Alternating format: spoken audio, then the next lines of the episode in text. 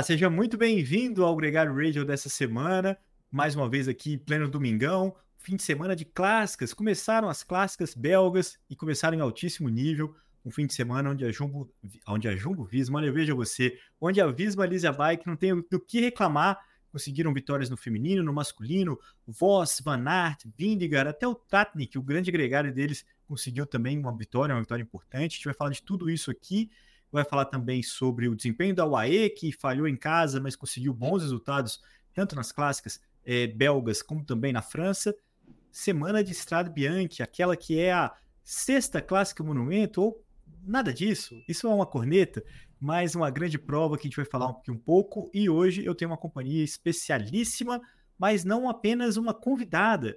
A gente tem aqui, junto comigo nesse programa, ela, Ana Lídia Borba, em definitivo, Ana Lídia Borba. Muito bem-vinda. Obrigada, Leandro e equipe Gregário. Vai ser muito legal começar a dividir aqui o rádio com vocês, é, falar um pouco das notícias, essa resenha boa que tem todo final de semana, né? Com as provas acontecendo, com as notícias, com os principais acontecimentos do mundo do ciclismo. Muito obrigada mesmo, vai ser muito legal esse começo de jornada aqui com o Gregário.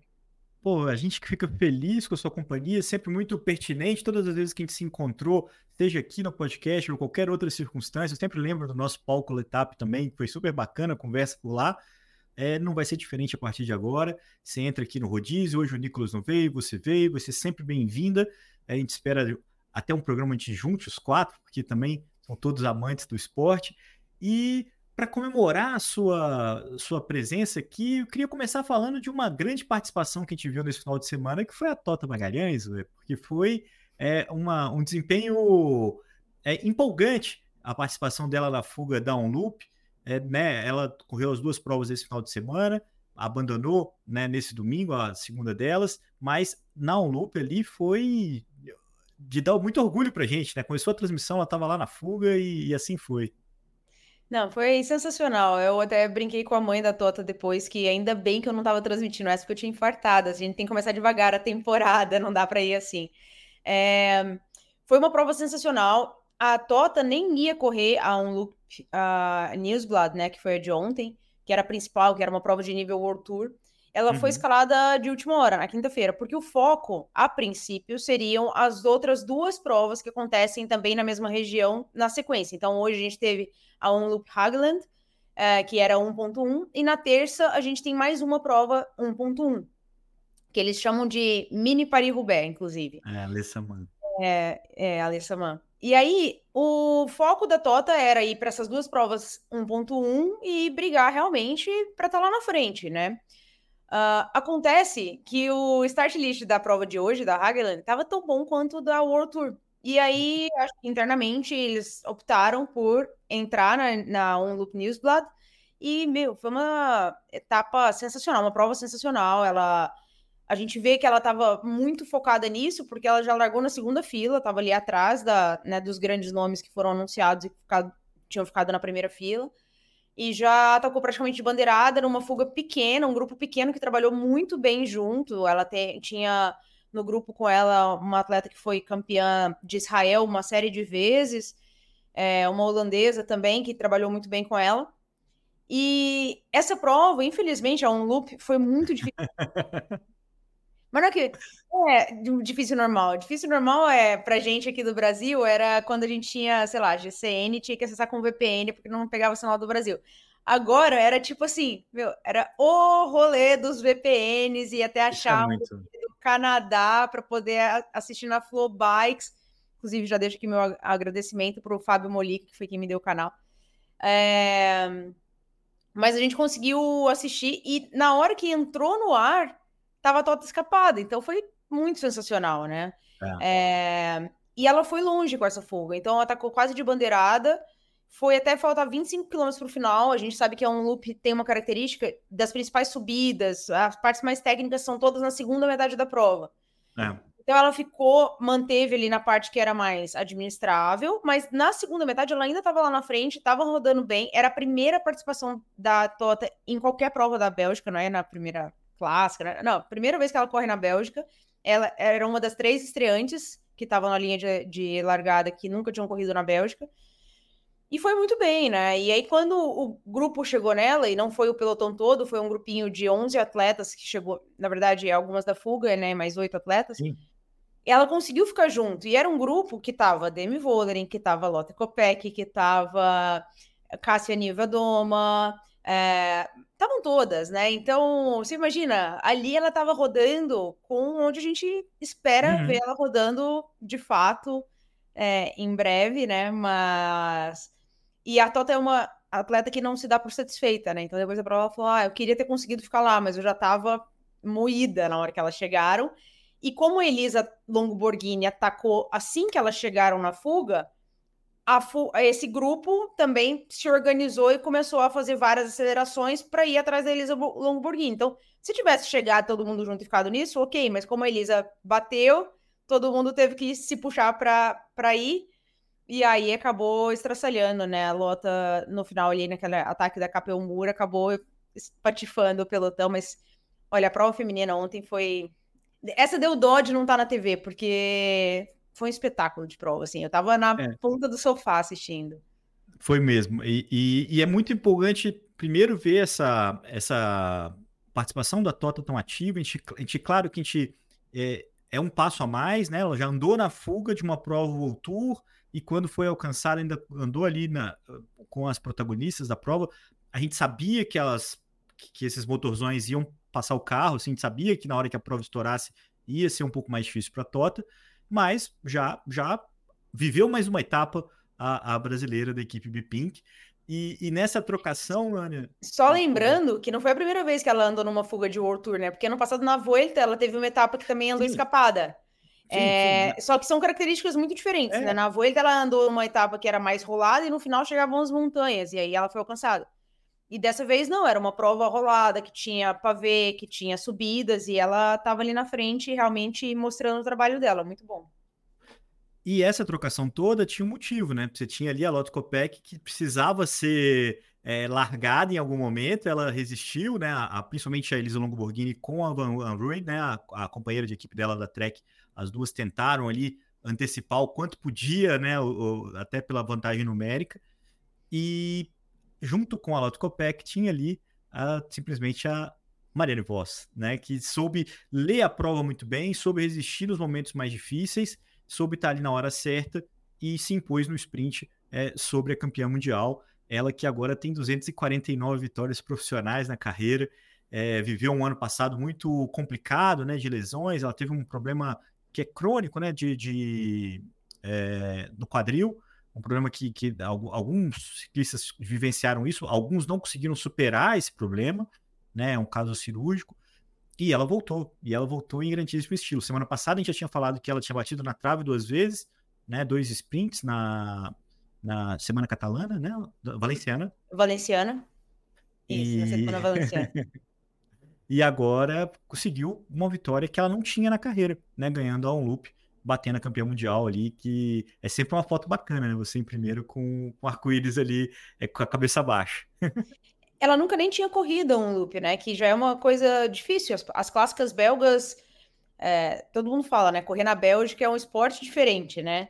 E ela foi como estreante, mas obviamente ela tem uma bagagem que não dá para comparar com nenhum outro atleta.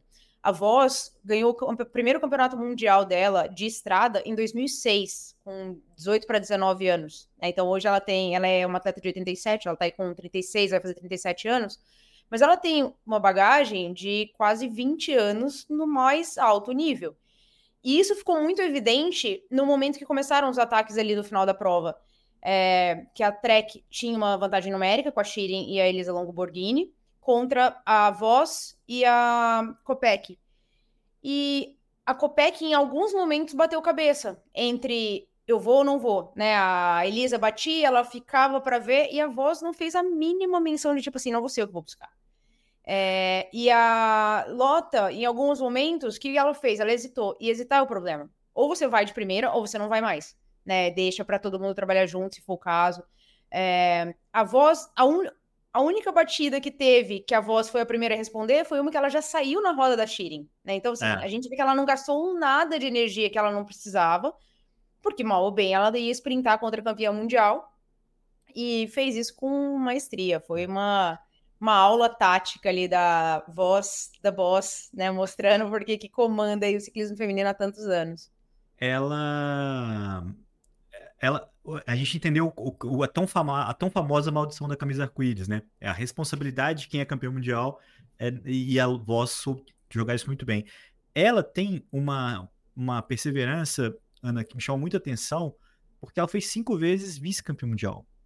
Né? Então, tipo, ela, ela bateu muito na trave. Ela teve esse título bem jovem e depois não, não ganhava, não ganhava, não ganhava, não ganhava, não ganhava. E aquilo foi crescendo, assim. Lembra muito o seu companheiro de equipe, né? O, o Walter Van Aert, que, que é um cara segundo.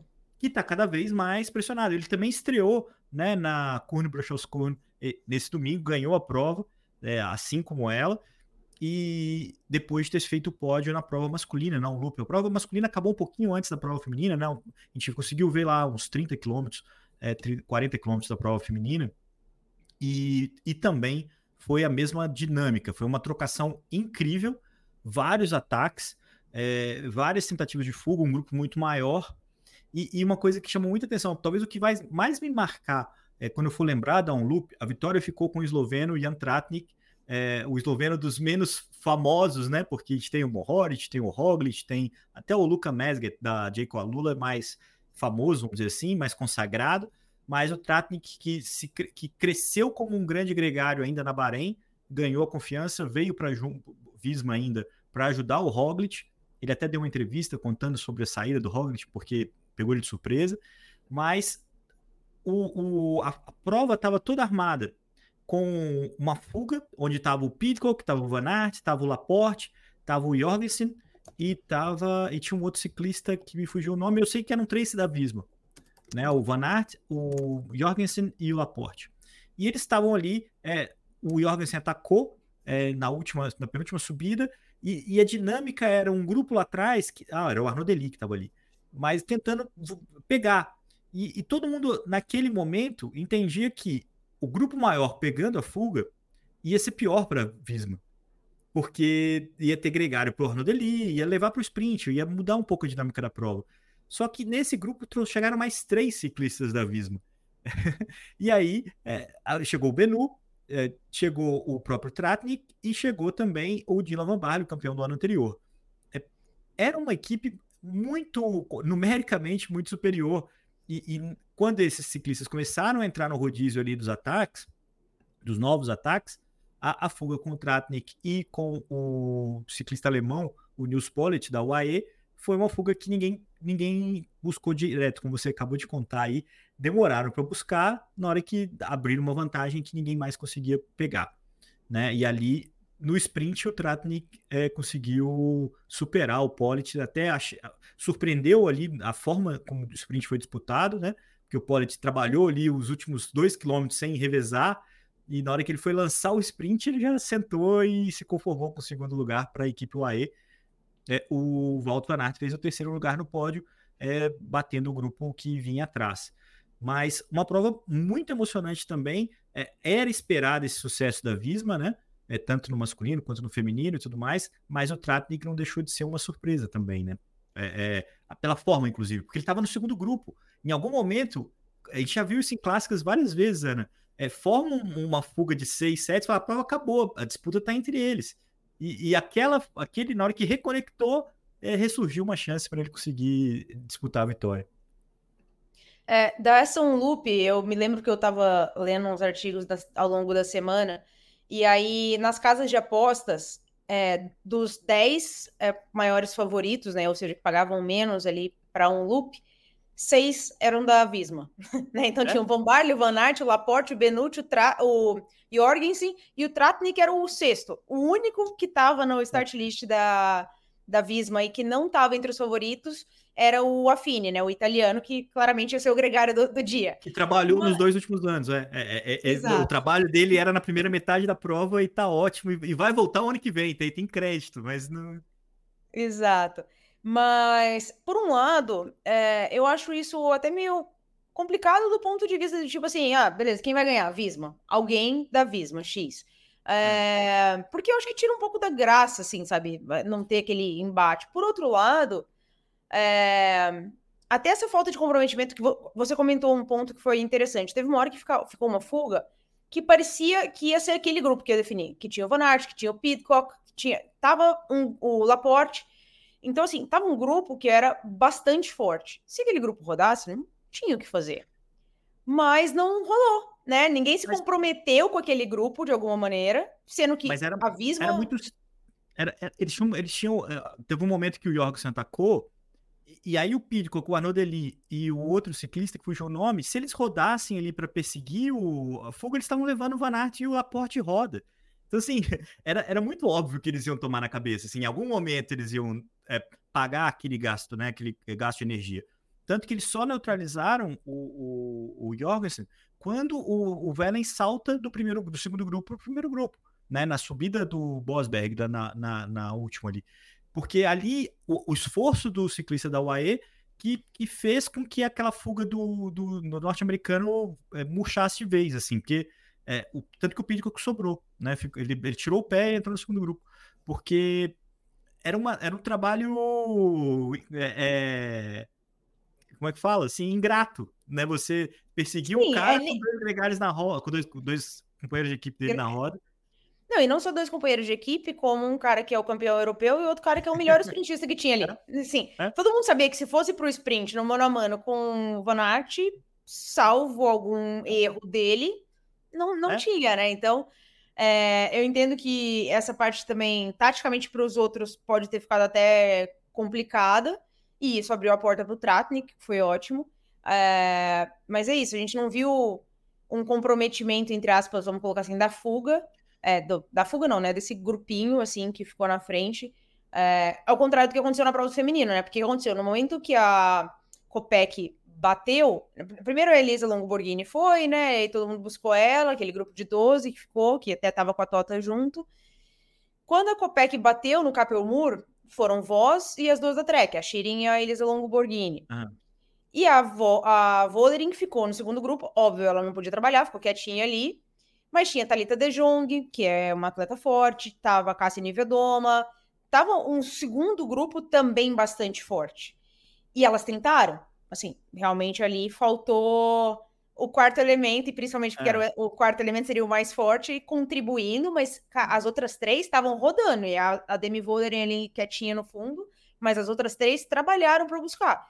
E na frente, não foram buscadas porque aí não foi nem trabalhei aqui, foi o contrário, porque não pararam de acelerar, era o tempo inteiro, uma batendo, a outra batendo, uma batendo, uma batendo. E então assim, foram dinâmicas diferentes, mas nos dois casos a gente viu o trabalho de equipe funcionando. É, é. assim, claro que da Trek elas fizeram terceiro e quarto, né? Não foi assim tão perfeito, é. mas é porque era muito difícil realmente bater com o PEC e, e voz naquela situação. Realmente, mesmo é. sendo duas excelentes atletas, como eram a Borghini e a Shirin Van Anoy, é, elas estavam ali junto com as duas principais concorrentes para aquele perfil de prova. E tem uma série de acasos, que não são tão acasos assim, que influenciam no resultado. O momento do ataque do Tratnik, quem era o primeiro no grupo ali que poderia perseguir ele era o Matei Mohoric, que é um compatriota dele. E, e, e, muita gente especula do quanto que o Matei Mohoric reagiu rápido ou fez muito esforço para neutralizar a fuga é, do seu companheiro de país, de nacionalidade, de seleção. Então, assim, até isso influencia, né? Porque ele, o Mohoric também sabia que se ele levasse, ele ia levar os velocistas, não era para ele aquela perseguição. Então, ele deixou para as equipes que tinham os velocistas neutralizar aquela fuga naquele momento.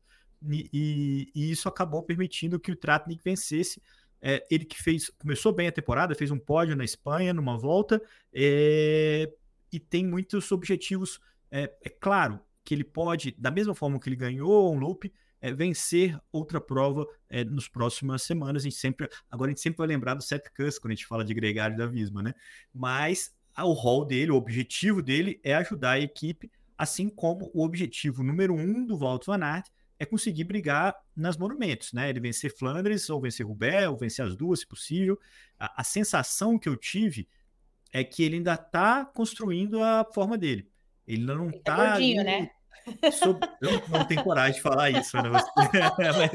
Mas... Gente, olha, tirando o fato que é injusto com a humanidade de maneira geral a gente falar de gordinho no ciclismo, né? E vamos deixar aqui um parênteses, né? Pensar em saúde, galera, não é isso que a gente está falando, a gente está falando de alta performance em um nível de cuidado com Já peso. Chegou corneta, senhores. Mas assim, colocado esse parênteses, o Van Aert tá bochechudo, gente, não tem nenhuma condição.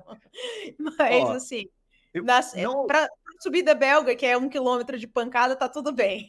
Não ousaria dizer isso, mas ó, o Bretelli dele tem uma barra preta mais alta do que o normal, assim. Você pode olhar na comemoração dele ali, tá mais altinho ali, mas talvez seja só do layout. Aliás, isso sim não é uma corneta, é uma constatação. A camisa da Jumbo Visma, agora Visma Lisa Bike, é um downgrade em relação ao ano passado. É muito menos é, imponente a composição ali. É claro que jumbo, né, por si só, né, uma, uma palavra com letras sólidas ali no bold, mas eu acho a camisa meio fraquinha ali para ser a, a, a, roupa de guerra de uma equipe tão brilhante como ela é. Mas isso é, com certeza vai mudar para o Tour, então vai, vai, vai melhorar ali. A... E colocar Lisa Bike no, no, no, na camisa também não é fácil, né? Em não. três linhas. Não, e o único ponto de vantagem desse layout novo que eles estão usando, que tem esses hexágonos, é que eu não sei se você reparou, quando você aplica ele na bicicleta, ele fica perfeito para camuflar pequenas mudanças. Então, por exemplo, no começo do ano que eles usaram a nova P5, né, como está se especulando ali, da Cervelo, é, ficou bem difícil você identificar é. isso, né? Então, principalmente quando você olha de longe, esse formato ali fica ótimo para quando as marcas querem testar alguma coisa sem entregar totalmente. Tem que ser alguém que realmente tá futricando ali para achar um detalhezinho diferente, né? Então, talvez eles até mudem esse layout em algum momento da temporada, mas tudo tem prós e contras. Tudo tem prós e contras. A única que não tem pró é aquele jeans horroroso da Alpecin. Já que a gente começou o momento corneta, esse merece também, né? Não, esse merece. Inclusive o, o, o Philipsen, né? Estava é, pedalando essa semana com esse kit, um pernito e uma bota parece uma bota de Paquita, assim, de. Cara, que, que era uma composição também que não, não melhorava. Mas a, a Alpecin é uma equipe que muda bastante o uniforme, então vai mudar, vai. vai acho que é só um momento. O, o, o principal, o principal mérito dessa camisa, é, dessa, desse uniforme, é lembrar o uniforme da carreira. Tipo, é ser saudosista, é, é, sabe, a nostalgia é o principal argumento dessa, desse uniforme, de fato. É, não foi feliz e eles que sempre capricharam, né? Eles tinham aquela, o verde Comodoro, a camisa que homenageou o Pupu também para o Tour de France, com detalhe em laranja, também era muito bonita. A própria camisa standard deles também, até o ano passado, também era bonita. É, acho que eles reencontram esse rumo aí, Ana, porque não é possível, não ficou legal. Deve ter ouvido muita corneta. Sorte do, do Vanderpool que não precisa usar ela tão cedo, né?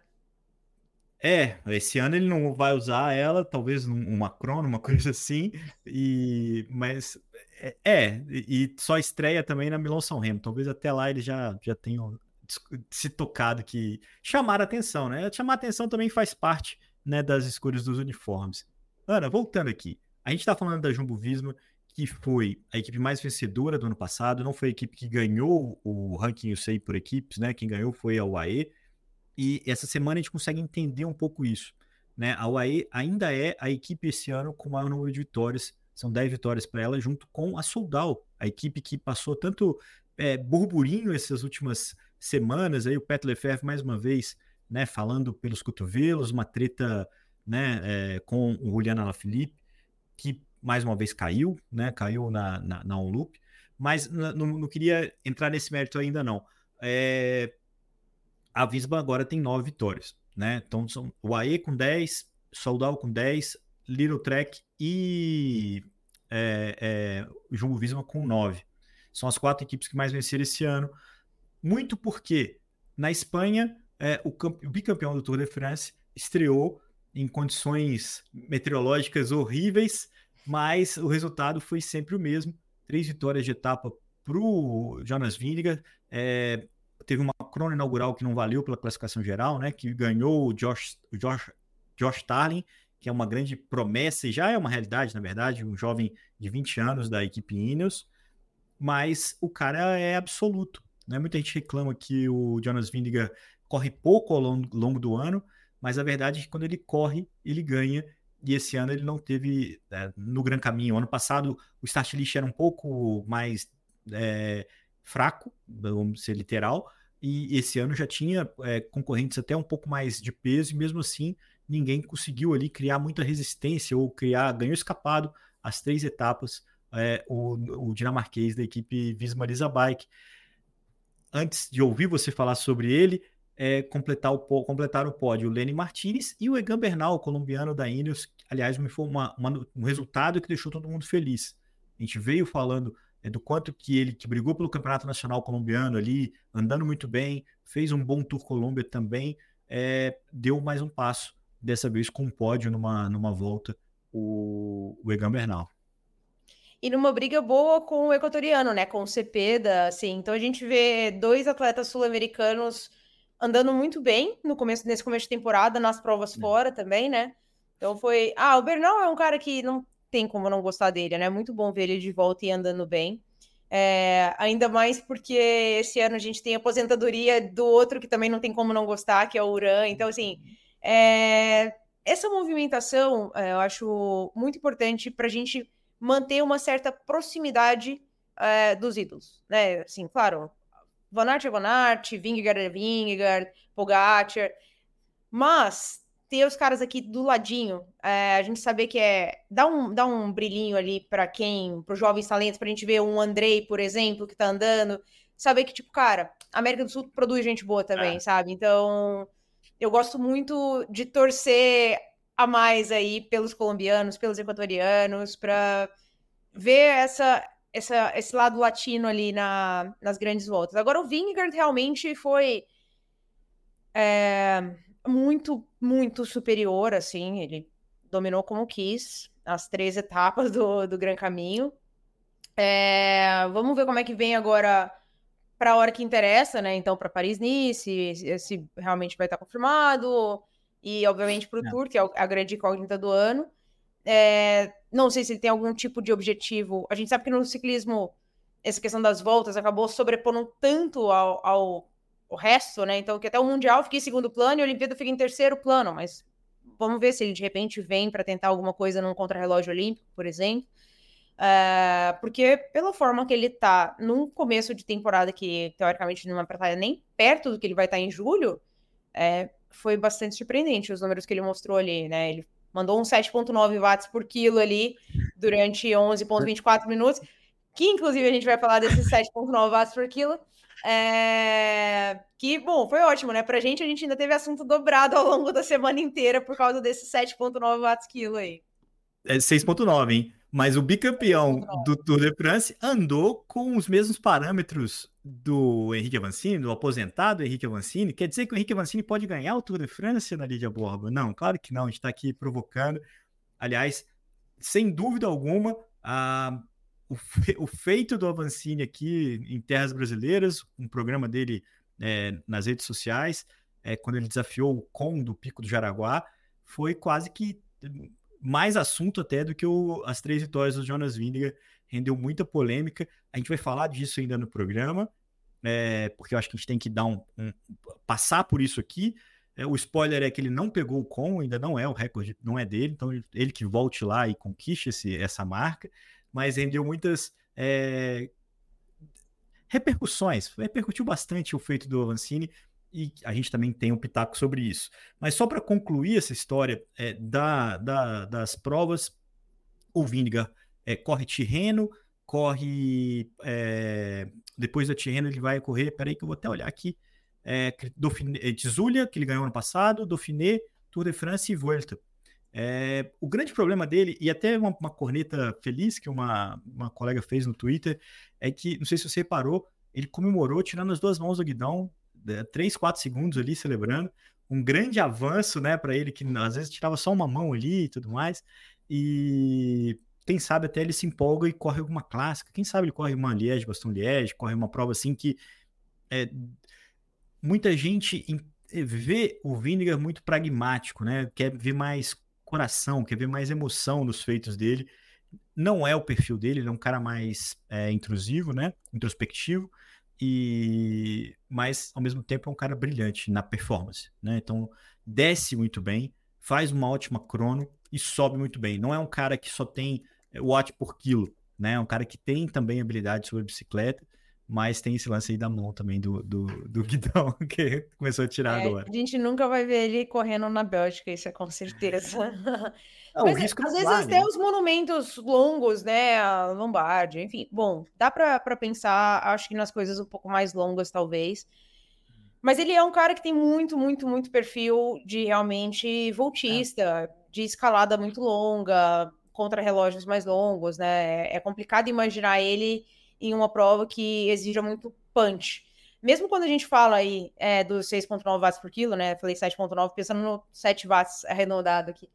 É, no 6,9 watts quilo, para um cara de 60 quilos, a gente está falando de 420 watts, que é o que os, assim, os caras mais pesados, mais ah. fortes, é, fazem com muita facilidade. E aí, a hora que você coloca isso no plano, que você coloca isso em, em trechos mais curtos, acaba fazendo diferença em favor das pessoas um pouco mais pesadas, né? Dos atletas um pouco mais pesadas. Então, para o Vingegaard é um pouco difícil, e é claro que a, o fato dele não ser exatamente o ciclista mais habilidoso também não ajuda. Mas, em compensação, é, não acho que seja uma preocupação, porque ele realmente tem potencial fisiológico é, para ser o grande nome da história do Tour, por exemplo. Ousado isso aí, mas sem dúvida vai ter uma história significativa, duas vitórias consecutivas já não é pouco, né? Ele tem um segundo lugar naquele ano que o Roglic caiu, depois desde então, e ele ganha de ninguém mais, ninguém menos que o Tadej Pogacar, esse sim, um cara que por ganhar em, em diferentes frentes, né? É, é um cara que certamente vai ter o seu lugar na história do ciclismo como um todo. É uma boa, uma boa discussão sobre isso, de como que o futuro vai lembrar desses dois.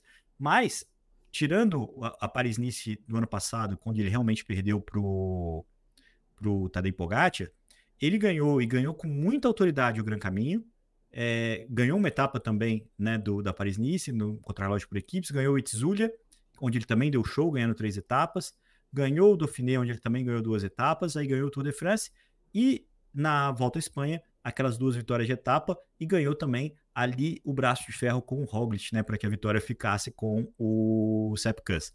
Então, é, é, foi uma temporada brilhante, um ano onde a gente viu algumas exibições brilhantes, né, ao longo da temporada. Ele foi uma delas e, e, e não começou diferente agora com o Gran Caminho. Então, é, é um fenômeno, é, sem dúvida, é, um cara muito, muito acima da média, e eu acho que esse 6.9 watts por quilo aí não foi nem Z5, talvez.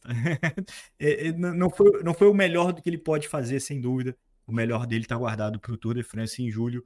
É, ali sim o bicho pega.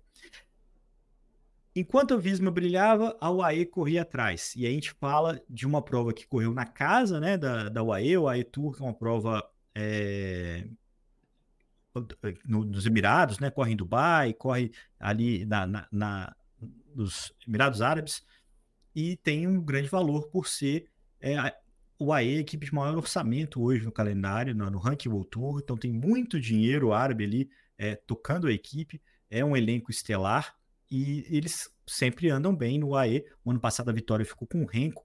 Tem uma conexão do AE Tour com o Giro de Itália, a mesma organização. Então, é, normalmente o cara que é, vai ao giro, é, é bem-vindo no AE Tour, tem uma, uma série de, de relacionamentos, é, mas esse ano a UAE confiou no Adam Yates, que sofreu uma queda no plano e, e ficou fora da briga, e eles não conseguiram segurar a onda com o Jay Vine, que liderou até a última etapa e simplesmente afogou, saiu fora do top 20.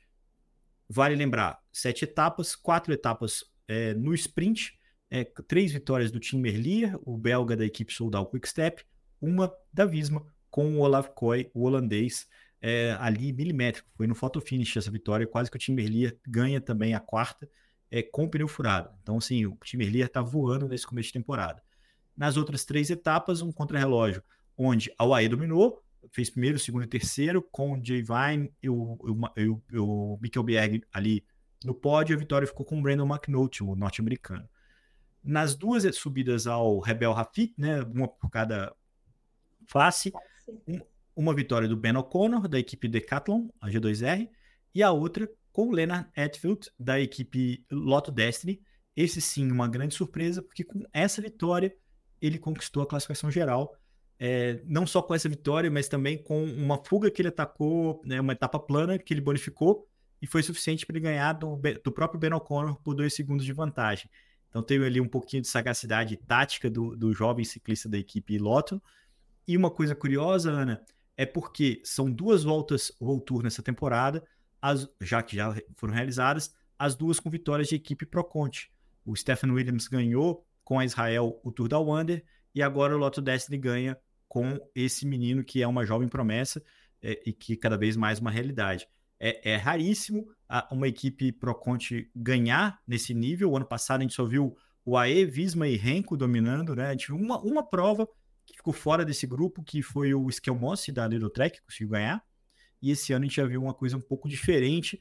É claro que a Visma não levou seu melhor time nessa disputa, o AE é, teve o um problema do Adam Yates, mas fato é, duas vitórias para Conte, uma briga já pelo, pela, pela vaga do altura aí no próximo ciclo. É, e essa vitória do Lennert hoje, ela foi surpreendente por vários motivos, né? O primeiro deles, obviamente, que ele contou um pouquinho, não vou dizer com a sorte, né? Mas como você falou, da sagacidade tática, é, sagacidade tática aí de, de caçar seis segundos de bônus, né? Num plano ali, praticamente. Então, que obviamente fez diferença no resultado final, que ficou por dois segundos. E o garoto chegou, ele tem só 22 anos, né? Para quem tá acompanhando a gente aí. Então, ele ganhou a classificação de jovens e a classificação geral hoje. Mas ele chegou mordendo o guidão, né? Para meu, para definir uma, uma prova realmente por, por dois segundos. E não só isso, né? Ele estava é, disputando essa GC, a etapa e a GC, né? Com gente muito experiente, né? Muito experiente, que é, é o Pelo Bilbao, que é o Ben O'Connor, né? Então, assim, é... prova de gente grande mesmo. Claro que a gente sabe que ah, o AE Tour é abertura de temporada, que as principais equipes não estão com os principais nomes, mas é um belíssimo cartão de visita para a temporada e para a carreira mesmo de um garoto de tão jovem, né? E de uma equipe, como você colocou, que é Pro Conte ainda, não é uma equipe World Tour, mas Lotto Destiny mostrando a que veio esse ano. É, é, vamos só lembrar que ele coloca o nome dele num, numa, num álbum de ouro onde tem Primus Roglic, Adam Yates, Tadej Pogacar e Henrique Evenepoel. Então não é pouco, é, agora tem o Leonard ali misturado e, e eu acho que ele teve a sorte, ou, ou, soube jogar com isso, Ana, de ser um cara fora do radar, né? Assim, todo mundo sabia do potencial dele, ninguém marcava ele com tanto afinco assim, por isso que a fuga vingou, por isso que ninguém ali entendeu muito bem. Diz ele até, inclusive, que a própria equipe não entendeu no primeiro momento. O que você está fazendo aí, cara? Que volta, volta aí que não, hoje não vai render nada. Até eles conseguirem eh, sacar o que estava acontecendo. Como eu falei agora cedo, desculpa, você vai falar? Não, eu ia comentar só, e é, da mesma forma que ele fora do radar e acabou conseguindo um resultado muito importante, é decepcionante a, a quebrada né, do Jay Vine hoje. É, desmoronou realmente, tomou 3,40 mais na etapa, saiu do top 20. E um, o Jay Vine, aí eu vou puxar um gancho para um outro tópicozinho aqui, mas é só para pontuar mesmo, né? O Jay Vine, para quem não lembra, foi vencedor da Swift Academy em 2020, né? Que é aquele programa de detecção de talentos é, do Swift, junto com a Alpecin do Koenig e com a Canyon Ram, né? Com a Canyon desde 2016 e com a Alpecin desde 2017. É, e esse final de semana terminou de passar a temporada 2023, né? De onde saíram os dois contratados aí da Canyon e da, e da OPCIM para 2024. Já tem um monte de spoiler na rede, mas eu não vou ser mais uma a colocar, porque tá muito legal. São cinco episódios só de mais ou menos 20 minutos, então vale a pena assistir, tá? No YouTube, é, YouTube da Eurosport, se eu não tô muito enganada. É, mas é muito interessante, porque, para quem gosta de acompanhar número, eles fazem os testes e colocam lá os números da gurizada pra gente, sabe? A gente começa a entender o que está sendo procurado num atleta é. que tem o potencial de ser um Jay Vine, de ser um Linard, de ser uma hum, Zoe Backstead, ser uma Antônia Niedermayer, né? Então vale a pena acompanhar. É, o Vergalito, né? Que, é o, que era o. O Luca foi campeão de 2022, né? E já tá andando um absurdo, né? Conhecido é. como Il Bandito. E na temporada 2023, o melhor amigo dele, que tem um podcast com ele, inclusive, que é o Matia Gafuri, foi um dos três finalistas. Então, não vou falar que Gra Grandes amigos do Vitinho Nibali, inclusive, o Vergalito. É, o Gafuri, foi o que tomou a chamada do, do Nibali esses tempos, que ficou famosa também, a corneta no Twitter, né? Porque ele bateu um com do Nibali. Aí o Nibali, muito bom, garoto, só te faltam três, quatro Grand Tours e mais não sei o que, mais não sei o que. Bom, enfim, guardar é, as então... proporções, bater um com do Nibali e mais uma conexão. É quase, é quase o prêmio extra ali, né? Ganhar a corneta do Nibali. Incomodar, né? Ou incomodar um cara que ganhou as três grandes voltas para interagir é quase que você ser convidado para um rachão com a Vancini, né? Mas mais uma lembrança aqui, é, só para a gente concluir, é, a, o Jay Vine ganhou duas etapas com a Alpecin na Volta à Espanha, né? E foi aonde ele é, pegou a camisa de montanha e tal, foi onde cresceram para cima dele a UAE chegou com um checão é, e acabou que ele viu a, na UAE a chance de é, ter uma, uma carreira mais promissora. O ano passado ele ganhou tudo ao Under, não foi aquilo tudo que se esperava né, ao longo da temporada, mas tem bons resultados, é, uma, é um bom escalador, é uma boa promessa. Falhou, mas a UAE também não pode reclamar muito, não, Ana, porque é, além do incidente com a Daniels, que acabou atrapalhando o plano, eles acabaram andando muito bem nas clássicas com o Nils Pollitt. O Tim Wellen está muito bem, é, andou bem tanto no sábado quanto no domingo, fez pódio, né? Agora na, no, na, na, na KBK, né? Isso. É, na KBK. E então a equipe subiu ao pódio nas duas provas. E na França eles conseguiram duas vitórias importantes, duas provas de bom nível, né? A Faun Drom e a Faun Ardèche. É, no sábado, vitória do Juan Ayuso. No domingo, vitória do Mark Rich, os dois trabalharam juntos ali também. O, o, o Ayuso ficou em segundo. Dois nomes, é, o Rich muito parecido com o Jay Vine, assim, uma ascensão meteórica e, e, e o checão da UAE levando ele para lá para compor. Ele tem uma carreira é, constante, mas sem grandes oportunidades na equipe. Ele acaba fazendo um calendário alternativo. Ele não conseguiu se bancar como grande estrela o Ayuso sim, uma grande estrela que está aí para estourar de vez a qualquer momento. Esses dois caras e o Tim Wellens são três companheiros do Tadej Pogacar que estreia nesse sábado na Estrada Bianchi. Então, o que a gente falou da Visma Lisabai, toda hora vem de Jumbo Visma na cabeça, então por isso que essa, esse delay. Estamos é, todos com esse problema no momento. a gente pode falar da UAE para a Estrada Bianchi, é, é um grande time para disputar essa prova. Uma galera que, assim como o Tadej Pogacar, não entra só para participar, vai, vai tentar buscar a vitória. É, essa, esse é o grande evento dessa semana, a expectativa.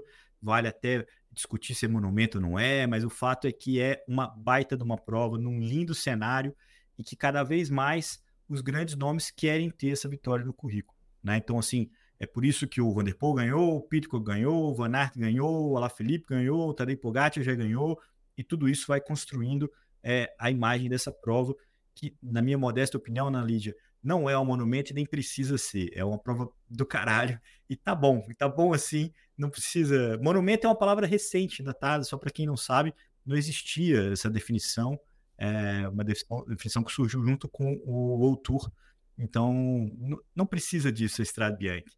Mas, e nem a UAE precisa se preocupar demais, porque as, as vitórias chegam. É, a Estrada Bianchi, eu acho, eu acho ela uma das provas mais icônicas, assim, independente de também de ter título de monumento ou não. É um percurso belíssimo. É, eu diria que provavelmente um dos mais bonitos. Aquela chegada em subida no Paralelepípedo é uma coisa absurda de linda e a torcida em volta. É uma prova que tem o feminino junto também, que é, já é uma coisa que eu valorizo. É uma prova que tem um amador também, né? Que então faz ser um, uma grande programação, um grande festival na região.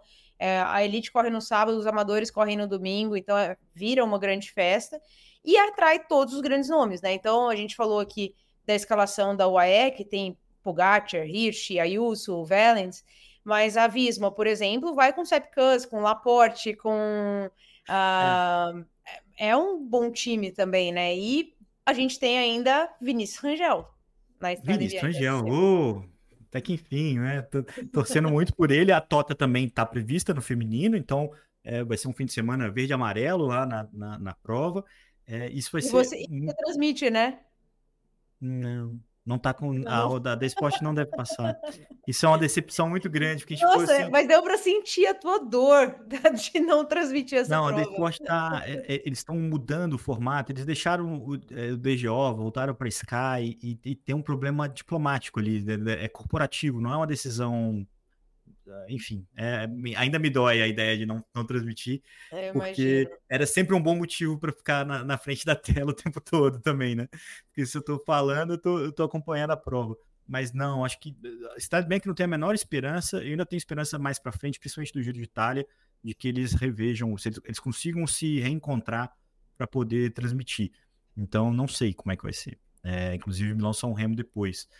Mas, é, voltando ao assunto, é, e voltando ao tema da Monumento, a única diferença da eu concordo com o Estado inclusive subiu a quilometragem para passar de 200 km, vai ser uma dinâmica um pouco diferente esse ano, vai ser curioso de notar, para se aproximar do formato das clássicas, nas monumentos. E, e, tem também, então eu concordo com você, ela tem todos os ingredientes para ser uma, uma monumento.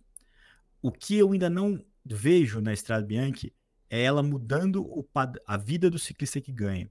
Então a gente viu nos últimos anos nomes fantásticos que deram a ela esse glamour. Então, Tadej Pogacar ganhou a Estrada Bianchi. Ah, uma Mathieu Van Der Poel ganhou a Estrada Bianchi. Não foi esse cara é o vencedor da Estrada Bianchi. É, e, e uma, uma, coisa fácil de notar isso agora com a aposentadoria do Stibar no ciclocross. É, todo mundo falando, não, o Stibar, que correu muitos anos pelo Soldal, foi tricampeão mundial do ciclocross. Só quem evoluía muito na conversa falou, esse cara já ganhou uma Estrada Bianchi. Então, acho que esse é o ponto que falta, e não falta muito tempo para isso, para que a gente assista. vai, vai precisar ganhar um cara outsider ou uma, uma para que a para que a Estrada Bianchi torne ele um grande, porque não, não, existe um cara que ganha, até existe pequenas exceções, o Van Sumeren ganhou uma, uma Paris-Roubaix e apesar de a gente lembrar disso 15 anos, quase 20 anos depois, não se tornou um grande ciclista como um todo. É, o próprio Oliver Zog também já ganhou a Lombardia. Mas, em geral, um cara que ganha uma, uma monumento, ele entra para uma, um, uma, uma, memória esportiva diferente de quem ganha uma clássica é, comum, vamos dizer assim. Mas, enfim, palpites para o feminino, Ana Lídia Borba, porque a gente viu na Estrada Bianchi o ano passado é, uma das disputas mais legais que eu vi, porque liberaram geral, que vem essa melhora ali entre a Lotte Kopeck e a Demi Rowling, e uma fuga que quase vingou da Kristen Faulkner, que corria ainda pela Jayco Alula, e, e, depois ela foi suspensa, né, de, de, de, é, como é que fala? Desclassificada porque ela estava com medidor de glicose. E aí as fotos mostraram. Ela foi suspensa pelo VAR, porque ninguém tinha notado isso. Foi a pressão pública, foi as imagens que fizeram com que ela fosse relegada daquele feito. Ela andou tão escapada quanto andou nesse domingo, quando ela ganhou a On Loop.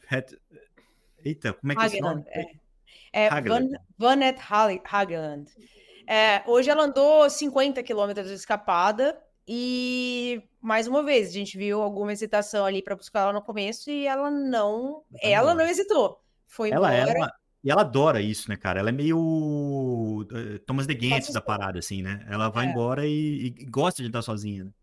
E a IF tem um pouco esse perfil, né? Ela, além dela, tem a Alison Jackson, né? Tanto que nas entrevistas pré-prova de hoje, a Alison Jackson tinha falado, né, que hoje tinha carinha de fuga e que elas tinham algumas opções né? Então, a gente já viu a equipe toda com capacete aerodinâmico na largada, tipo, tinha algumas indicações ali de que podia se desenhar dessa forma, mas a fuga da Kristen Falkland hoje foi é, sensacional, 50 quilômetros, muito bem rodados, e ganhou com uma grande margem, né? Com 1 minuto e 40 aí para o segundo grupo. Realmente não tirou o pé quando viu que não ia ser alcançada, né? Foi até a linha mesmo e uma ótima Eu... vitória.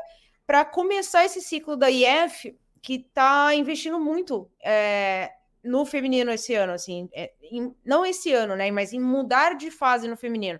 Eles são uma equipe continental, é, mas que tá que trouxe a diretora de equipe que era da Visma, né, que era da Jumbo Visma, né, foi para a IF agora, então fazer, levaram a equipe para a sede americana para ser realmente uma extensão da equipe masculina, né, para ser uma coisa única, anunciaram a equipe dessa forma como uma coisa única.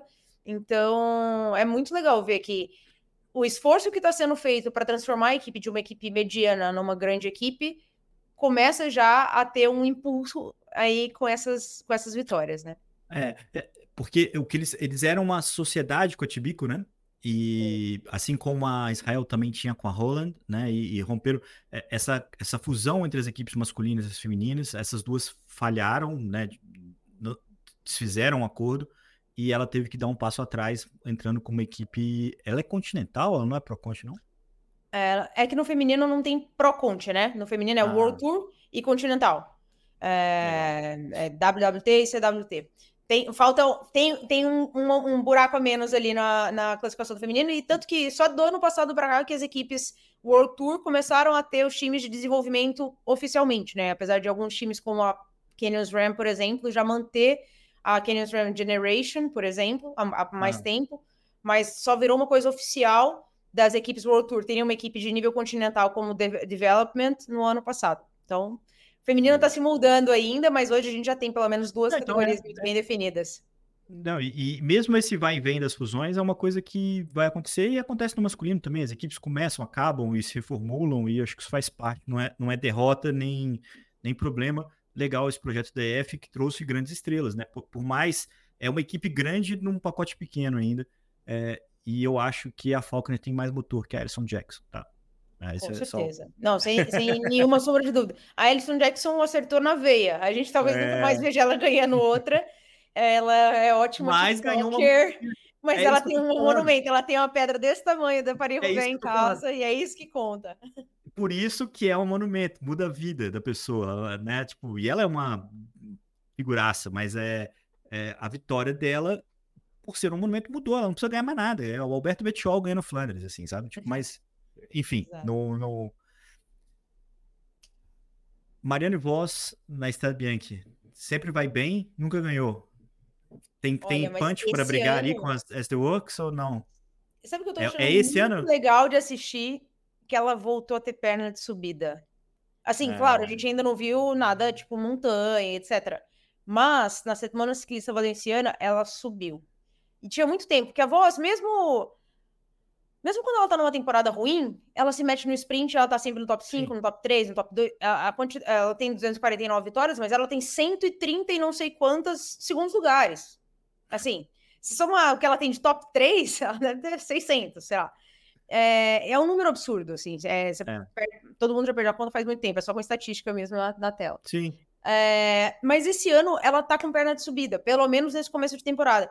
E a gente vê que ela deve ter tido uma série de pequenos ajustes e decisões que acarretaram nisso. Por exemplo, ela abriu mão da temporada de ciclocross, né? Que ela é, chegou a fazer uma prova lá no começo, viu que, opa, não tá, não tá no jeito que eu queria, tirou o pé, ela tinha camisa, né, de, né, enfim, de campeã nacional. E ela tirou o pé total e não foi para a temporada de ciclocross. Ficou se preparando e chegou muito bem agora nesse começo de temporada. Então, eu acho que ela entra sim como uma das favoritas. Claro, é, Lota Kopek muito bem, é também favorita. É, ano passado perdeu no sprint em cima da linha para Demi Vollering, que nunca vai deixar de ser também uma das favoritas. É, a Demi ainda não entrou na temporada como a Lota e a Marianne, né? A Demi fez a primeira prova dela agora, nesse sábado, não um loop. É, tá bem, óbvio, né? É a Demi Vollering. Uh, mas ficou ali no segundo grupo, né? No, acabou ficando na sexta colocação. E, bom, SD Works tem time, Canyons Ram tem time jovem e tem opções. Eu gosto muito do estilo de prova que o Magnus Backstead coloca para as meninas correrem, que é isso, né? De colocar umas meninas na fuga, uma tentativa, outra tentativa, e aí umas fugas longas com essas gurias jovens, assim, eu acho que são. que elas mexem bastante na dinâmica do pelotão.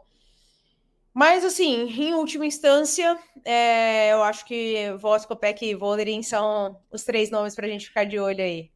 É, também acho. Acho que a Cássia também costuma ir bem na Strade Bianchi e e a Cecília caiu, né, na, nesse, nesse domingo. Diz ela no, no, Instagram que tá tudo bem. É uma prova também que eu acho que tem o perfil dela. Assim, eu queria ver ela chegando ali no pé da, da Santa Catarina, ali bem posicionada para poder brigar. E a Labu, né? A Labu foi bem esses dias. Ela ficou em terceiro na semana, não foi? É... Julieta. É, é, na Catalunha. É, é. Na semana. Valência. Na semana valenciana. É. É. Ela foi bem. É... E Mas eu acho. Acabou assim, é que ela não tem o punch que essas outras atletas Exato. têm. É. Mas, é, se tiver um grupo reduzido, ela pode fazer alguma coisa diferente ali na prova. Mas eu acho que realmente essas que têm um pouquinho mais de, de pancada são as grandes favoritas ali. Se eu não chamei o Walter Manart de gordinho, não vou chamar a Juliette Labu também não, mas a, a sensação é um pouco essa. Sim, ela o, também tá fora de forma. Eu não me atrevo, mas eu acho. o... Ana, só pra gente fechar aqui e não deixar passar em branco, é, Tour de Ruanda mais uma vez encantando, é, muita gente na rua, um, um percurso sempre empolgante, interessante. É, esse ano os africanos não tiveram vez, foi uma prova dominada pelos europeus. É, o ciclista da equipe Israel, o nosso querido Blackmore, que eu ia falar é, Brookmore, Joseph Blackmore, ganhou duas etapas, é, inclusive no Muro Kigali, é, levou a geral, a equipe Israel, que ganhou outras duas etapas no sprint com o Itamar Reinhorn, também israelense, esse israelense. É, vale o registro também do Chris Froome, que estava na prova, é, chegou a 15 minutos na classificação geral do seu companheiro de equipe. É, tá ali numa zona bem cinza, ali, bem discreta, o, o britânico, mas estava lá. É, essa, sempre lembrando que o Tour de Ruanda é uma prova que existe mais ou menos desde 2009, 2010, sem, sem consultar aqui de cabeça, e que é, a paixão do povo ali, inclusive o envolvimento político e tudo mais, influenciou a decisão da UCI de realizar o ano que vem o Campeonato Mundial lá em Ruanda. É, a expectativa é enorme, inclusive esse ano andou um pouco a forma como vai ser organizada o evento, porque é, é uma logística bem complicada levar todo o cenário é, para a África, para um país como é, Ruanda, para disputa, mas vai rolar. E então fica aqui o registro do Tour de Ruanda. E um último, aliás, um outro registro antes de eu devolver para você, a enaltecer a vitória da Swift Carbon na volta de Mendoza que não é uma prova UCI, mas é uma prova de oito etapas, super tradicional. É, os vídeos falam por si só, estão todos na, na internet. É, as chegadas ao alto, eles chegaram numa, numa um trecho que não era asfaltado, a 3.800 metros de altitude, nevou lá em cima. É, e a equipe ganhou três etapas, uma com João Pedro Rossi, duas com Laureano Rosas, que é o argentino que chegou, é, inclusive para ganhar ao longo do ano, não era para ganhar agora, e eles conseguiram é, vencer essa prova e vão empolgadíssimos para a volta de Goiás, que a volta Goiás merecia uma versão feminina, hein, Ana Lídia? Porque na masculina tá. tá Vai me arrumar super... encrenca, Leandro. Já brigaram comigo porque eu falei isso ao vivo, olha só.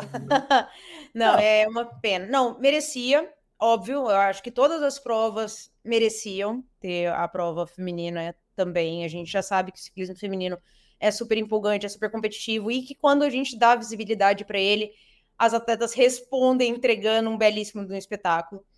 É, ano, eu agora vou, não vou ter certeza se foi 2023, mas acho que foi 2022. O Tony Magalhães, que é organizador do, da Volta de Goiás, falou em fazer uma prova feminina do, da Volta de Goiás, que seria no mês de agosto.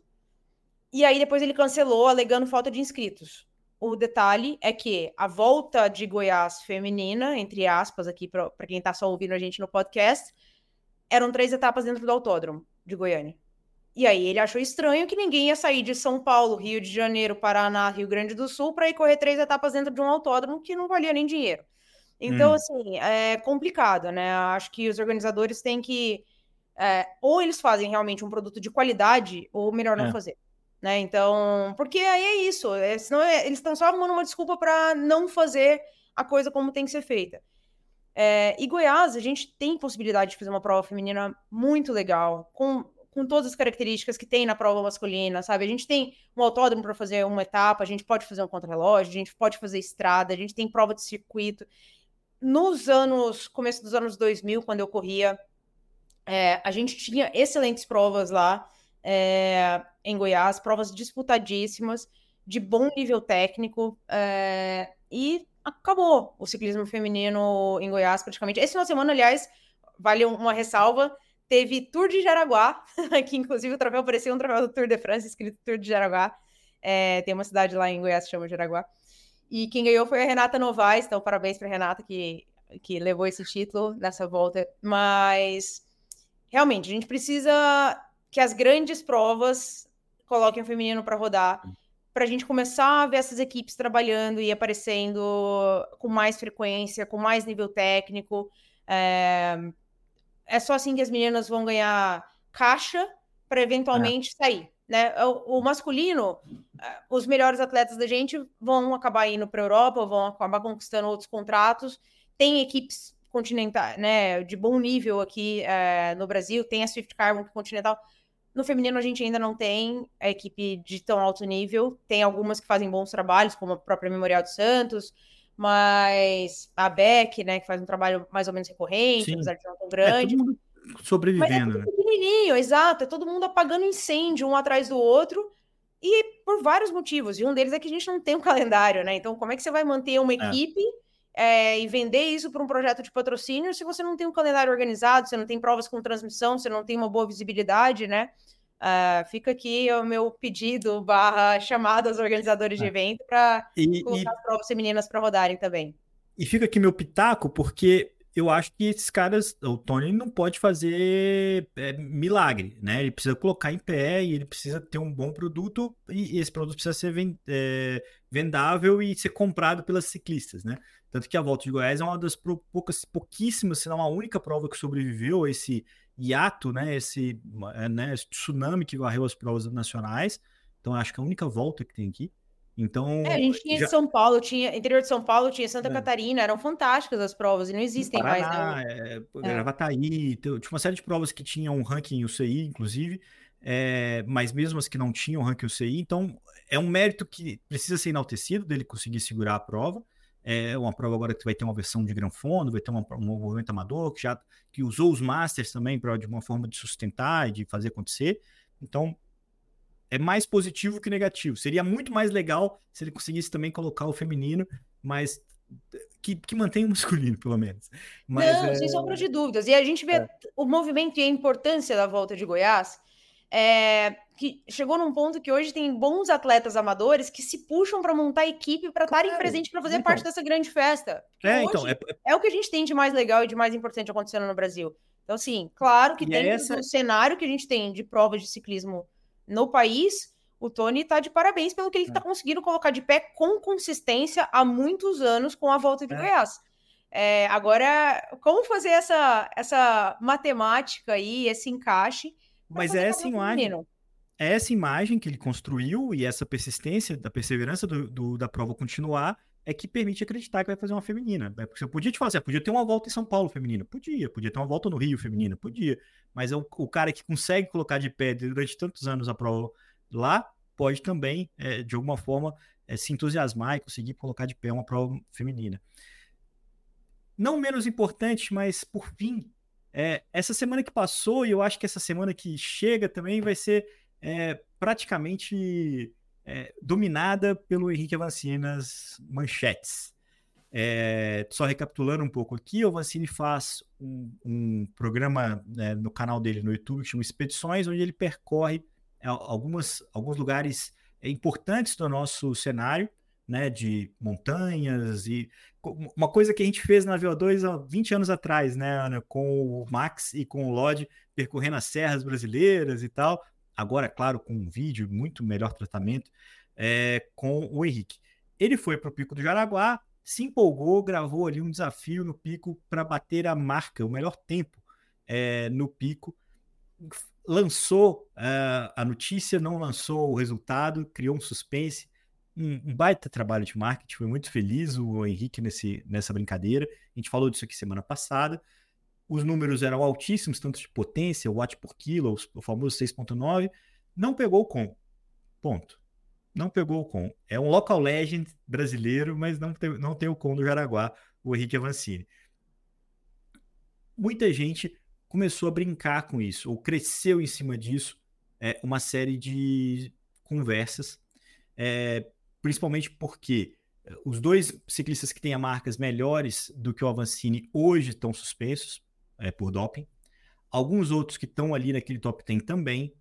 E muita gente repercutiu o feito do Avancini, chamando até de histórico, eu confesso para você que eu não acho que foi um feito histórico o Avancini. Feito histórico foi ele ganhar o Mundial, foi ele ganhar, mudar o ciclismo como ele mudou aqui no Brasil. É, o com é algo menor, mas muita gente aproveitou esse momento para falar uh, sobre do, doping, não doping, com, não com. É, eu queria ouvir você, Malídia Borba. Você tem alguma uma declaração importante para colocar, para colocar o seu bedelho nessa conversa? É, declaração importante passa longe, né? É pitaco mesmo. Pitaco, Não, é. mas... Porque é, afinal é para isso, né? Com, eh, com Epitaco, né? Números do Strava. Então, a primeira coisa eu concordo contigo. Feito histórico é ele estar tá lá na UCI, ele ter duas camisas arco-íris, ele ser nosso único campeão brasileiro, né? É, campeão mundial, né? Bicampeão mundial. Isso é histórico. O Strava é uma baita ferramenta de treino, de autocomparação, de análise, de motivação, mas é uma, do ponto de vista de resultado, por enquanto, é uma brincadeira. É uma brincadeira. É, não, e é, é, porque é isso, você não tem um exame de doping, você não tem uma verificação de, de como foi feito esse resultado. Então, o primeiro colocado no com do Pico de Aracá, que é o que a gente está falando agora, além de estar suspenso por doping, ainda foi no vácuo de moto. É, e claro, tem algumas ferramentas ali na própria plataforma do tipo, você pode dar a bandeirinha ali, né, o flag do resultado, mas ninguém faz isso. Então, é, o que, que eu achei os principais pontos ali, né? E aí, voltando, né, gente? Tô dando pitaco aqui, não é minha opinião que vale mais ou que vale menos. A primeira coisa eu acho que muito importante que ele fez é abrir essa discussão, né? Então, assim, todo mundo fica passando pano. É, aqui em São Paulo, principalmente, tem uma cultura de se valorizar muito, para não dizer puxar saco mesmo, de uma turminha que todo mundo sabe que tá errada e que todo mundo faz conta que não tá vendo. Então, acho que no mínimo a gente abriu os olhos de uma grande maioria para tipo, cara, dá para fazer uma coisa muito legal, um altíssimo desempenho, uma altíssima performance e ser limpo, né? Então, acho que não é bem por aí. É...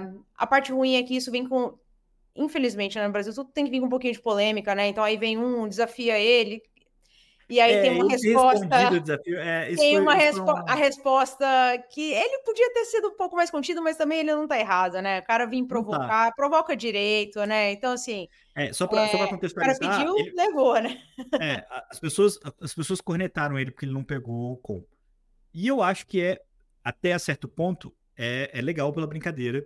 O Alcine não pegou o com do Jaraguá e ele tentou pegar. Se ele tentou uhum. pegar e não pegou, não, adianta falar que o outro estava dopado. Ele tentou pegar e não pegou. Então, é. ponto. Mas ele, ele respondeu, né, a, ironia e falou assim: olha, é, eu faço o exame antidoping, a gente marca uma data, a gente faz uma marca de saída, uma marca de chegada, você toma o que você quiser, eles vão ter um mais chulo que isso, e, e eu vou ganhar de você, de qualquer outro que quiser encarar. E, e, ele provocou realmente, ele foi. É, eu achei que ele. Pediu contato e contato veio, né? Exato. Mas achei, achei. Ele foi até elegante, assim, é, na, na, na, na, provocação dele. E é claro que isso cresceu. Muita gente, né, Ana, é, compartilhou o vídeo da Mancini, muita gente cornetou os dopados, muita gente dos, dos dopados usou isso também como marketing pessoal, né? Usou o Falem Mal, mas Falem de Mim, então todo mundo publicou e tudo mais. Então todo mundo se aproveitou de algo que é, repercutiu, né? E, e, apostou ali na base deles né, do que, que ia acontecer. Todo mundo teve audiência, alcance, engajamento, todos esses termos técnicos em cima do, em cima do Avancini. O Avancini foi palco para essa galera também. Né? E aí que vem a, a, o que eu acho que ele fez de mais importante, né? Porque falar, abrir a discussão do doping, ou gerar o entretenimento do vai pegar ou não vai pegar o com, é legal. Mas o mais legal é que ele abriu uma plataforma para gente melhorar a visibilidade de um pico clássico, né? Daqui de São Paulo, no caso, e do Brasil, vamos colocar assim. E aí a gente estava falando isso fora do ar, né? É, hoje mesmo. O que, que acontece? Se a gente está acostumado a ver as provas europeias, a gente está acostumado a ver as montanhas icônicas, né? Aí você sabe do todo mundo aqui no Brasil que pedala, que pedala de estrada, já ouviu falar do Turmalê, do Op do E, do, do Mortirolo, do Stelvio. São ícones do ciclismo mundial. E a gente não tem montanha aqui. Né? Não, não existe montanha, geograficamente falando, no Brasil, por mais que tenha gente que acha que a Serra Velha é uma montanha, não é, gente, é um morro. É, é, exato. E, mas o que acontece é que muita gente não conhece nem as que a gente tem. E são bonitas, e são clássicas, e são duras, e são. Gente, as subidas que estavam tendo na Bélgica, na um loop que a gente estava dando maior valor, é a subidinha de 1,3 km, que é igual o nosso tira-saia daqui. Uhum. É, e a gente não dá valor nisso. É, e eu acho que o que o Lancini está fazendo com essa série é abrir a visibilidade para esses picos, né? Então, é, o Pico do Jaraguá, por exemplo, até eu me mudar para São Paulo, eu não sabia da existência dele, né? Eu descobri que era uma coisa icônica, é, assim, né? mesa, né? É. Aí no Rio a gente tem a Vista Chinesa, a Mesa do Imperador, a gente lá em Santa Catarina a gente tem o Morro da Igreja, a gente tem a Serra do Rio do Rastro, a gente tem a Serra do Corvo Branco. É, então, assim, a gente tem várias subidas e montanhas muito icônicas no Brasil e que acabam ficando um conhecimento meio regionalizado. E é muito legal quando vai alguém de fora da, dessa bolha regional e expande o alcance disso. E aí, além disso, ele ainda dá uma referência, ele dá. Né, ele, ele abre a visibilidade em todos os sentidos. Então, tipo assim, o que, que é performance nesse lugar? O que, que é visualmente esse lugar? O que, que dá para fazer enquanto turismo? O que, que. Ele abre possibilidades. Eu acho que o ciclismo tem muito isso. Estou é, bem feliz de acompanhar essa série do Avancini. Acho que ele é um embaixador perfeito para estar tá fazendo esse tipo de conteúdo. É. É, e ainda gerando esse entretenimento extra aí, quando a gente pode ver uma performance de quase 7 watts quilo aí durante 11 minutos, que para mim é só ficar babando e falando, nossa, não consigo a gente gosta o que é pouco, é isso. Né?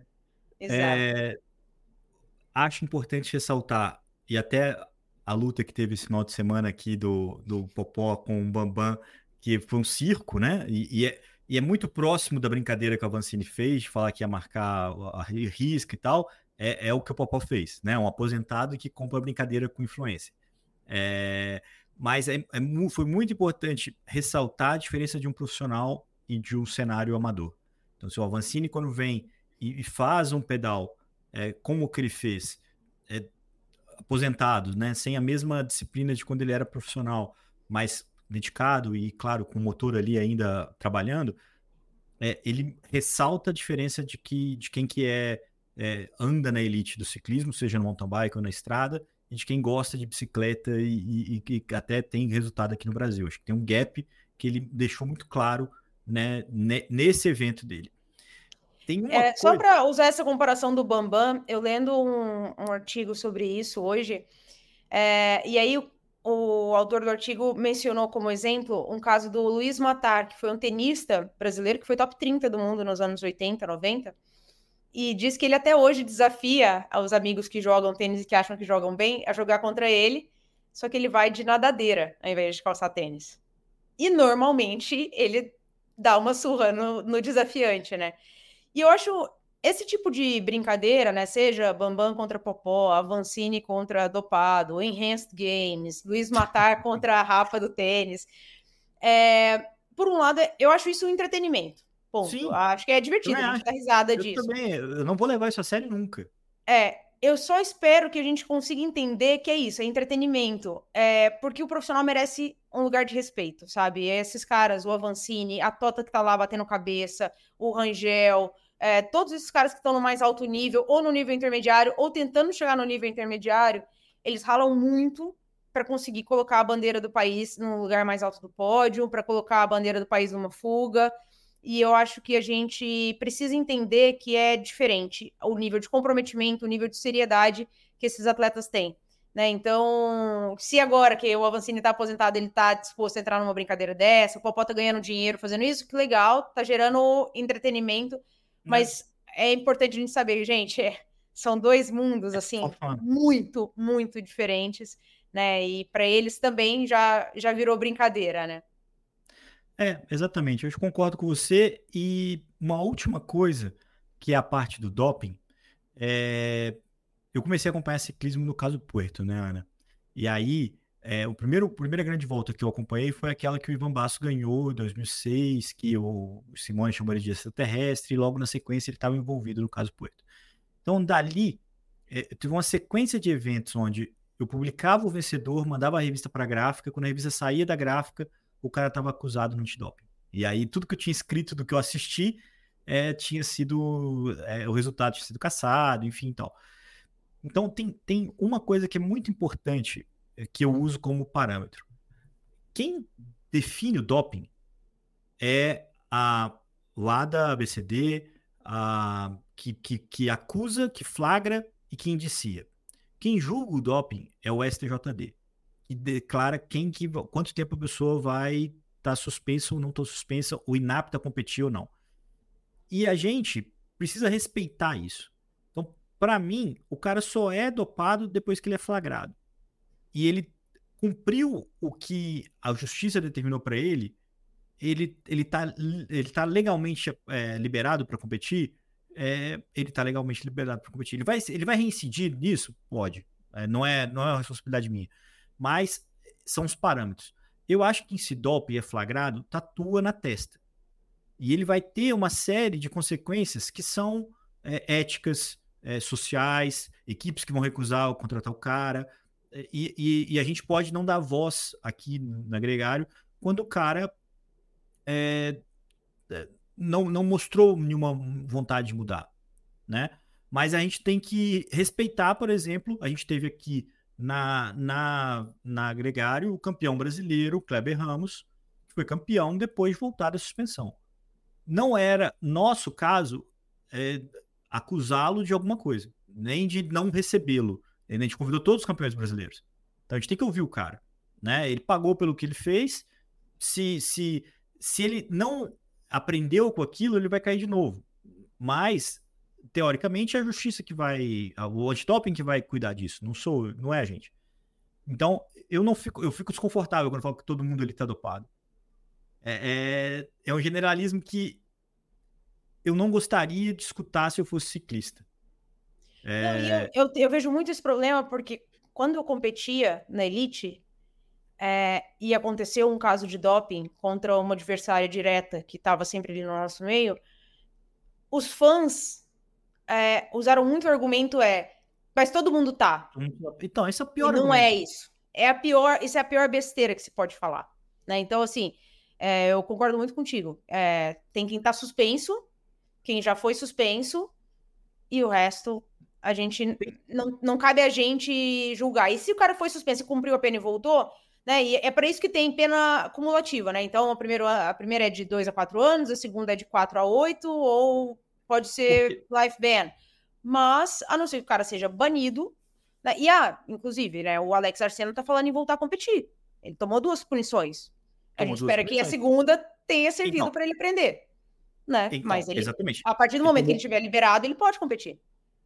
É, é, é, na verdade, ele deveria estar banido, a regra regrediu, né? Não existe mais banimento por positivo. Né? Inclusive, o Evandro Portela também foi outro que estava banido e conseguiu reverter essa decisão.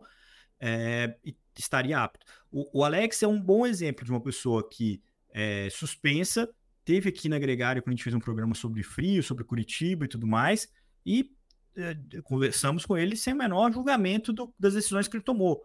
É, existem é, algumas pessoas que hoje ocupam espaços até de protagonismo que já pagaram suas penas. E, e não é caça às bruxas, entendeu? Você não acha que, que é, é, é, a quantidade de gente que é fã do Alejandro Valverde. O Alejandro Valverde foi suspenso, o Alberto Contador foi suspenso, e você pode admirar esse cara mesmo sabendo disso ou não. Você pode, né? É, é, é, o que não pode é, é, sei lá, escolher os caras que você aceita que se dopem e que você continua amigo deles e, ser, e xingar, sair xingando todo mundo. Né? E, ou generalizar, falando assim, não, porque todo mundo faz isso, então.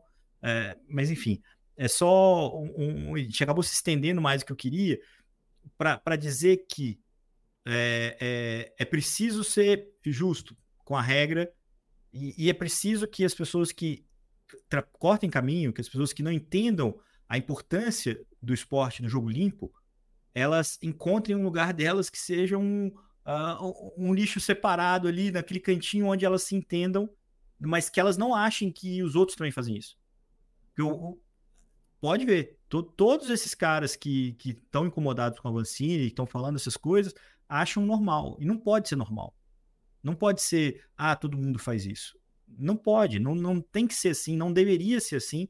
E é, é ruim para eles, e é ruim para o mercado como um todo, que se acha isso normal, né? Muita gente falou muita coisa legal nesse momento de discussão em relação ao Avancini. O Renato Couto falou legal, o Nildo gravou uma um stories que infelizmente a gente vai sumir, onde ele falava disso, porque a, as equipes vivem a, a, a dificuldade causada por, por esse pensamento né? De, de que ah, todo mundo usa, ah, não sei o quê. O, o, patrocinador não coloca o dinheiro, cara, porque todo mundo usa. Ele, ele vai, o, o, pouco que ele ganharia de imagem é, patrocinando uma equipe, ele perderia em dobro se a equipe fosse flagrada. Então é, é, é isso que mia o negócio. Mas maneiro Avancini, eu espero que ele volte lá e pegue o com, porque não pegou, acho que ali, ali vai ficar uma pulga atrás da orelha, mas que, enfim, é, entreteve a gente ali e abriu uma discussão muito importante, né, de que não, não, se, não se deve é, ser condescendente ao doping, não deve ser é, incentivar ao doping, não deve normalizar o doping, e, mas deve se acreditar nas instituições, deve se acreditar que esses caras que estão trapaceando vão cair mais cedo ou mais tarde. Se o Lance Armstrong caiu, qualquer um pode cair a qualquer momento. É, é isso. É isso. É isso. Fazer, é fazer o nosso e deixar que as instituições façam a parte delas. É isso mesmo. É, exato, exato. Bom, com isso, né? A gente fica até meio assim empolgado, mas né, vamos dar fim a esse programa que durou uma hora e vinte minutos, mas valeu, foi muito rico aqui de informação e marcou a estreia oficial da Analia Boba como nossa gregária aqui na, no Gregário Radio todas segundas-feiras ao ar. A gente está gravando sempre aos domingos. Eu acho muito difícil a gente voltar a gravar ao vivo segundas-feiras. Mas se você quiser comentar aqui, insistir um pouquinho e dar sua opinião, se você acha que vale a pena abrir esse programa ao vivo aos domingos, se você assistiria aqui com a gente, comente, marque a gente no Instagram, é, dê o seu pitaco. Quem sabe a gente pode mudar um pouquinho esse formato, porque eu acho que o ao vivo de segunda é, a vaca deitou. Ana, muito obrigado. Foi lindo. E uma boa semana para você. Uma Obrigado, semana de Exato. Semana, oh, semana que vem promete, porque aí é Estrada Bianchi, é Paris-Nice, é Tirreno Adriático, oh, é, é, tudo acontecendo. Então vamos ficar na expectativa aí, descansar um pouquinho, baixar. Lembrando que ainda tem prova na terça-feira da Tota Magalhães, então a gente já fica de olho, tenta acompanhar também. E aí na semana que vem a gente fala disso no, no Gregário Radio. Nessa segunda é só o Ligado Radio, só para ouvir, ficar ligado, não tem prova. A partir de terça volta de novo. Lembrando que Tadej Pogacar estreia no sábado, Primus Roglic estreia no domingo e só o Mathieu Van Der Poel que vai das grandes estrelas, que vai ficar guardado mais um pouquinho, estreia na Milão São Remo dia 16. Muito obrigado a todo mundo que chegou até aqui. Um grande prazer a sua companhia. Esse programa que é um oferecimento da Session e que volta na próxima segunda-feira. Um grande abraço. Até lá.